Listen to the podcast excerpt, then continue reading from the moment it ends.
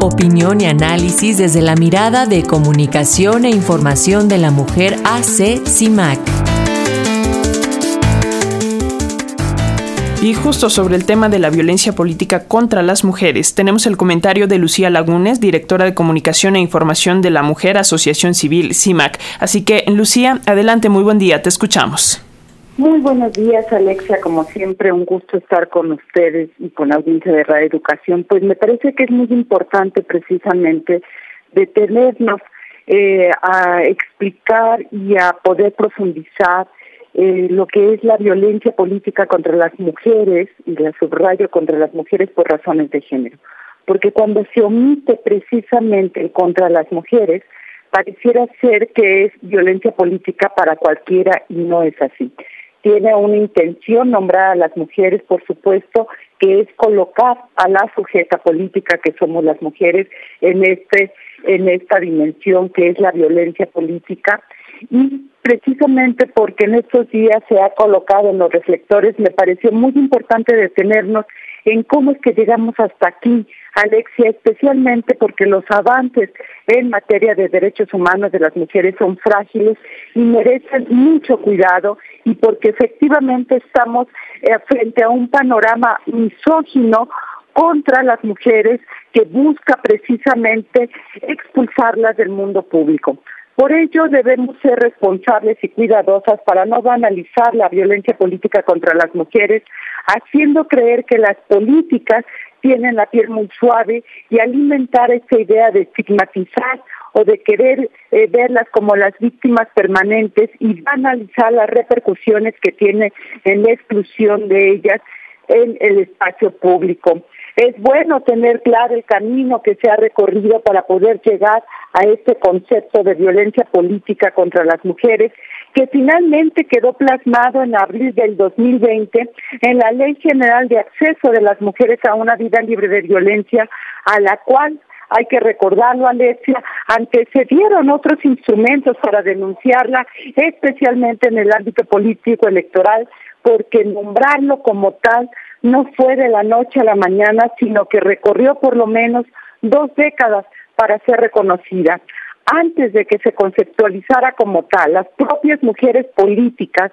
compartieron lo que estaban viviendo, con lo cual se evidenció que no eran hechos aislados, que les ocurría unas cuantas, sino que era una acción sistemática de reacción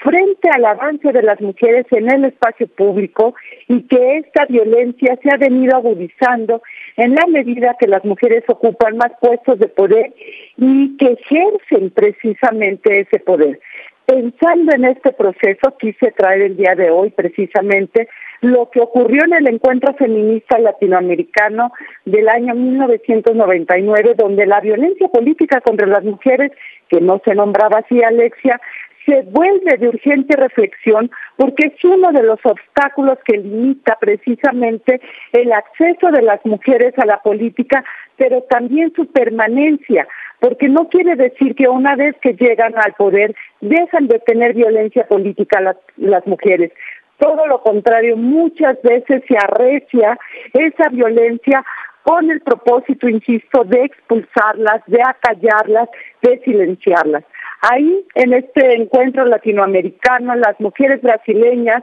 a la par que las chilenas, argentinas y las propias políticas mexicanas, entre otras, compartieron cómo eran relegadas a los espacios de los espacios políticos, perdón, designándoles tareas menores como la toma de minutas, como si fueran eh, secretarias de actas, ya fuera diputadas o funcionarias públicas, a quienes en muchas ocasiones sus colegas, sus hombres, los hombres que, eh, estaban en el poder, les olvidaba invitarlas a reuniones que por la función que ejercían deberían estar. Pero también estas mujeres políticas señalaron cómo les limitaban incluso los recursos económicos para ejercer su tarea, pese a tener derecho a ello. También,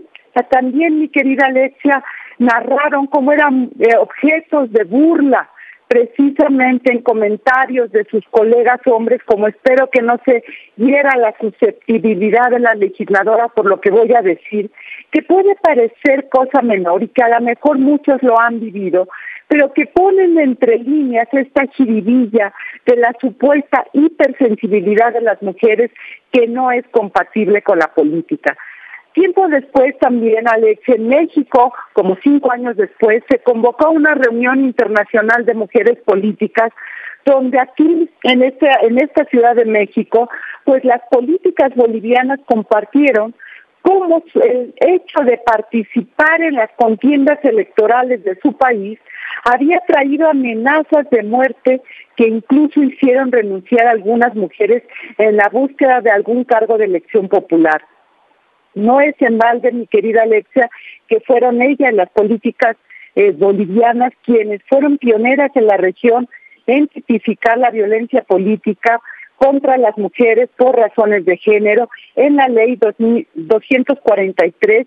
que data del año 2012. Como te darás cuenta, tenemos muy poco tiempo en la región y en el mundo que estamos hablando de la violencia política contra las mujeres y que le estamos plasmando en eh, leyes y en eh, instrumentos jurídicos. En este encuentro todas eran distintas eh, de país y de lugar que ocupaban en la representación política, pero también, mi querida Alexia, todas semejantes en cuanto a la discriminación y la violencia que vivían por el simple hecho de ser mujeres. Sin importar el lugar que procedían ni qué lugar ocupaban, todas las políticas compartieron las historias de horror del trato que recibían, como lo que acabas de nombrar en el caso de la senadora Citlali,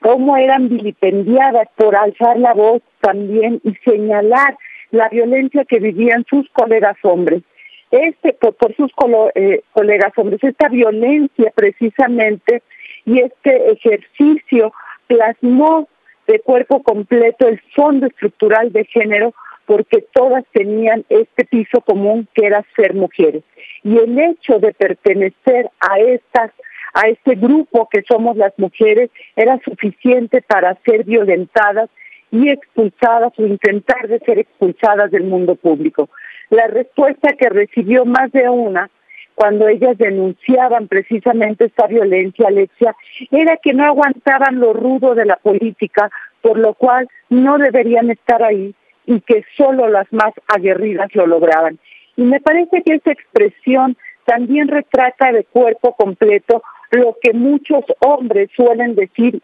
en torno a que las mujeres que ingresan a la política tienen que aguantar precisamente esta, esta forma de hacer política tan violenta como la que estamos viendo en estos días. Veinte años después, mi querida Alexia, en este proceso las políticas siguen en situaciones similares, pero de diferente manera. Hoy está reconocida y nombrada como tal. Se cuentan con instrumentos como el protocolo para atender la violencia política o las sanciones que puede emitir el Instituto Nacional Electoral, pero todavía no es suficiente. Hay que hacer valer la ley y hay que ejecutar las sanciones que se emiten. Por ello, a la par de evidenciar la violencia política contra las mujeres por razones de género, lo que se planteó también es poner en cuestionamiento la forma de hacer política, las,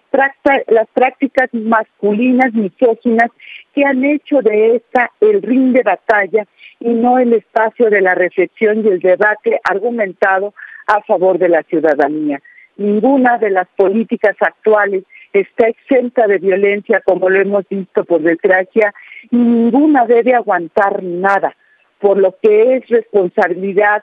de, eh, de todas y de todos contribuir a erradicar estas formas de hacer política tan violenta y por supuesto erradicar la violencia política contra las mujeres porque es nuestro derecho estar en el espacio público, mi querida Alexia. Sin duda alguna, Lucía, y muchas gracias por continuar en la visibilización de estos temas, que parece increíble que a este punto sigamos con estas expresiones, pero seguimos en comunicación, gracias a ti como siempre y a todas las compañeras de CIMAC. Hasta luego.